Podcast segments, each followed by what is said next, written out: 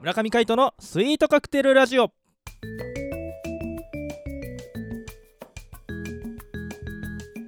スイートカクテルラジオ始まりました。この番組はミュージシャンの村上海人とデザイナーの馬場翔一が音楽とデザイン時々何かについて語り合っていくトーク番組です。この番組へのご意見ご感想などはメールまたはツイッターの公式アカウントよりツイートメッセージなどでお送りください。リスナーの皆様からのご連絡お待ちしております。はい。ということで今回もお相手はミュージシャンの村上海人と。よデザイナーの馬場翔一でお届けします。よろしくお願いします。ろしくお願いします。はい。ということで水曜日。はい。ね映画の話題のある日でございますが。そうですね。あのレディースデーとかね。はい。いますかあレディースデーだ、うん女性の日って誰が決めたんだろうねまずね。ね。うん。メンズデーはないの。あれがね不思議だよね。映画の、映画館のさうん。謎でもある、ね、高校生の頃からずーっと思ってるんですけど、まあ、中学かだよね。うんあでもこの間に行った、うん。あの居酒屋串カツ屋さんなんですけど、うんそこは珍しくメンズデーがあるんです。よマジで？そう俺初めて行ってメンズデーに、うん。ビールがさ、500円のところ300円になる。だいぶ安くなる。そう安くなるんだよ。うん。で何人かで行ってさ、うん。でその中に女性もいたの。はで女性がいてもこう男性だけは安くなるっていう女性が高くなる。そう。ほっていうなんかちょっとい異質な空間を味わってう、うん、レディースデーってこういう感じなんだなああ私だけ安くなってごめんねみたいな感じなんだ。そうそうそうそうなんかそれがなんかすごく初体験でした、うんうんうん。このあの感覚、よくわからないけど、はい。うん、あのちょっと嬉しかった、まあ優越感あるよね。そうなんか得したなっていう気分になる。うんうん。そうね。やっぱりでもこうなんですか女性社会ですから今は。特に日本はね。そうですね。はい、うん、やっぱその顧客をつかむのがねはい、やっぱ大事なんですかね。まあ絶対大事でしょう、うん。まあねあのー平等と言いつつもね、うん。なんかいろいろいろいろこう僕らからしたらちょっとこうね根に腑に落ちない部分があるんですけど。はいまあしょうがないですね。そんなもんです。まあそんなもんです。はい。ということで。何でもあると。何でもあると。はい。いろいろあるということでシネマでウェンズで行ってみたいと思います。お願いします世界で初めての映画は1888年に登場した無声映画。そこから月日は経ち今現在映像と音には密接な関係がありさまざまなシーンに合う臨場感あふれる音楽動きとリンクした効果音など映画に音楽は不可欠となっております。この企画はそんな映画を題材に音楽とデザインの観点からトークをしていきたいと思います。はい。はい、ということでですね、えー今回はですね、バッチョさんから、はい。おすすめの映画があるということで、え ー紹介していただきたいと思います。まあたまたま見たんですけどね、えードリームワークスのマダガスカルお、アニメ映画ですね。アニメ映画 3DCG のアニメ映画ですねはいはい。2005年に公開されたやつなんですけどあのニューヨークの動物園から逃げ出した4頭の動物たちが繰り広げるコメディ映画ですね、そうですね。うん、基本的にはでもこれねあの音楽とデザインが結構いいんですよあ、そうなんですよ。僕実はこれ見たことないんですようん。うんそうそうこれはねあのーなんですかベンチャーズの楽曲とかねはい。アースウィンドファイヤーとかねモーリス・ホワイトの。そうそうそうそうはいはい。あの結構有名どころのですね、はいあの楽曲がカバーされて使われてたりとかほうほう。あとは「I Like Movie」っていうあの多分オリジナル楽曲なんですけどはい。あのそういったなんか 踊るのっていいよねっていう。曲があったりだとかですね、はいはい。割とこう踊りとか音楽にフィーチャーしてる映画でもあるんですよ。へえ、あ、そうなんですね。そうそう。それでその当時の CG 映画としては割と最先端を行っててですねはいはい。その頃は、えー2005年なんでもうあれですねバグズライフが出てインクレミスターインクレディブルが出る前ぐらいかインクレディブルが出たぐらいじ出ゃないですか。たぐらいか、んそうそれぐらいなんで割とねあの CG の完成度も業界的に上がってきてた時ですね。そうですね。はい。あのドリームワークスはアンチディズニーなんか言われてるところもありますけれども、ああ、うん、確かに。でもなかなかねこうブラックユーモアみたいなのも溢れながら、えー結構ですね。あの、音楽に視点を当てた映画でもあり、えーストーリーも面白いです。ちょっと概要を読んでいきましょうか、お願いします。えーライオンのアレックスシマウマのマーティキリンのメルマカバのグロリアは親友同士ニューヨークにあるセントラルパーク動物園でそれなりに快適な生活を送っていた。それなりにね。それなりにね。まあそういうのはねあのやっぱライオンは花ですから動物園の、まあね、まあスターですからね。スーパースターですよ。はい。踊るんですよねライオンが。そうそう面白い。お立ち台に上がってね。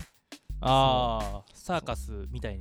サーカスみたいに。なまあ感じでね、実はねマダガスカル3ではサーカスになるんですけどね。あそうなんだ。そうそう。まあまあそれは置いといて。えーしかしある日シマウマのマーティは野生の世界への憧れから動物園を脱走してしまう。そしてマーティの脱走を知ったアレックスたちも彼を動物園へ連れ戻そうと脱走騒ぎを起こしてしまうのだった。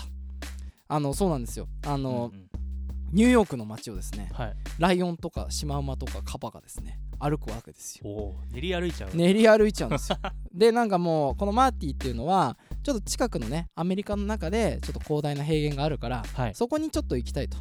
であの電車で行こうって言って あ列車か列車ですね。はいはい。貨物列車に乗って行こうとするんですよ、うん。うん、であのそんなバカなことしたら俺たち動物園にいられなくなると言ってはい。あのーまあシマウマのマーティはこう歩いて駅まで向かうわけですよ。はいはい。貨物の。でもあのライオンたちは気づいたの遅かったからこれじゃ間に合わないと。その移動手段が地下鉄使うんですよね。彼らは。大問題ですね。ライオンとカバとキリンがですね地下鉄乗るわけですよ。一つ言っていい、はいキリンどうやって取ったの、キリンもう首からこうグッと入ってって。入れたんだ。ギリギリねもうなんかこう体とかね挟まれながらねちょっと行ったりとかるよね。そうそうそうよく止めな止めなかったよね駅も、まあね。うんよく発車したよねそれ。もう中の乗客一人以外はもう全て出てくみたいな。そうだよね。そう一人だけライオンの隣で動けなくなっちゃってそのままずっと。あよくあるね。震えてるあのおじさんみたいうな。そそうそうそうそう。そうね。そう皆さん想像してる通りな感じねあもうそんな感じのコメディですよ。それであのまあねあの連れ戻しするんですけど、ーはいあの実際その列車の駅に行ってあのまあ大騒ぎになるわけですよ、まあね。そんな電車乗ったりとかするわけだから、そしたらもう警官隊にこう取り囲まれて、はいはい。であのまあ、麻酔銃撃たれちゃうんですよね。ああ撃たれちゃうんだ。そうそうそうそう。まあ僕はアレックスだぞって。うんうん。大丈夫ですよ。僕ら何もしないからって言うんですけど、うん。まあ向こうから聞いたらあの動物がガオーって言ってるだけなんですよ。ああそうなんだ。そうそうそう。言葉通じないんですよ、はいはいであの全然敵意ないからホラーっていう風に、はいうん。あこれやったらいいかなと思って、うん。いつもこのお立ち台で踊ってるポーズやったら、はい。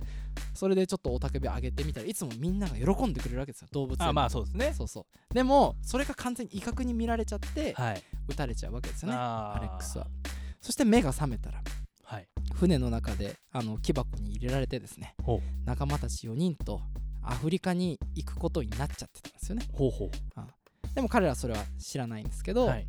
あのーそんな中あることが起こってたまたま漂流状態になっちゃうんですよ。その木箱が。ほうほう。そして着いた先がマダガスカルだったと。でシマウマは憧れの野生の国にはい。あの到着するわけですよ。はいはい。人間も誰もいない。柵にも囲まれていなくて、うん。広大な世界をこれから自分は自由にできるんだと。は食べ物もたくさんあるとマダガスカルですからね。あ、まあね。うん、ジャングル地帯みたいになってね、はい。草食動物はいいんですよ。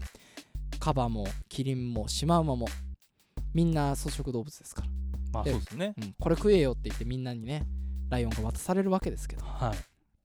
あのー食えないわけじゃないですかライオンはね。そうそう。そしたらもう自分がね肉食動物であることをだんだん悟っていくというか本能が出てきちゃうんですよ。あ本能がね。そあうまあ自分の友達が肉に見えてくるわけですよね、ー。うん、そうそう。全部が肉に見えて。はい。で夢で見たこの動物園にいた頃の観客たちも全部肉に見えちゃうんですよね。あそうそうそうそうあなるほど。そうなんですよ。思い出しちゃうんだ。そうなんです。思い出してもその今まではこうお客さんたちって思ってたのがうん。全部肉にしか見えない。うん自分はおかしくなってしまったと。うんはい。親友をですら食べそうになると。ほうそれでこう彼らと離れていって、うん。そのなんです友情と本能の間を葛藤するんですよライオンが。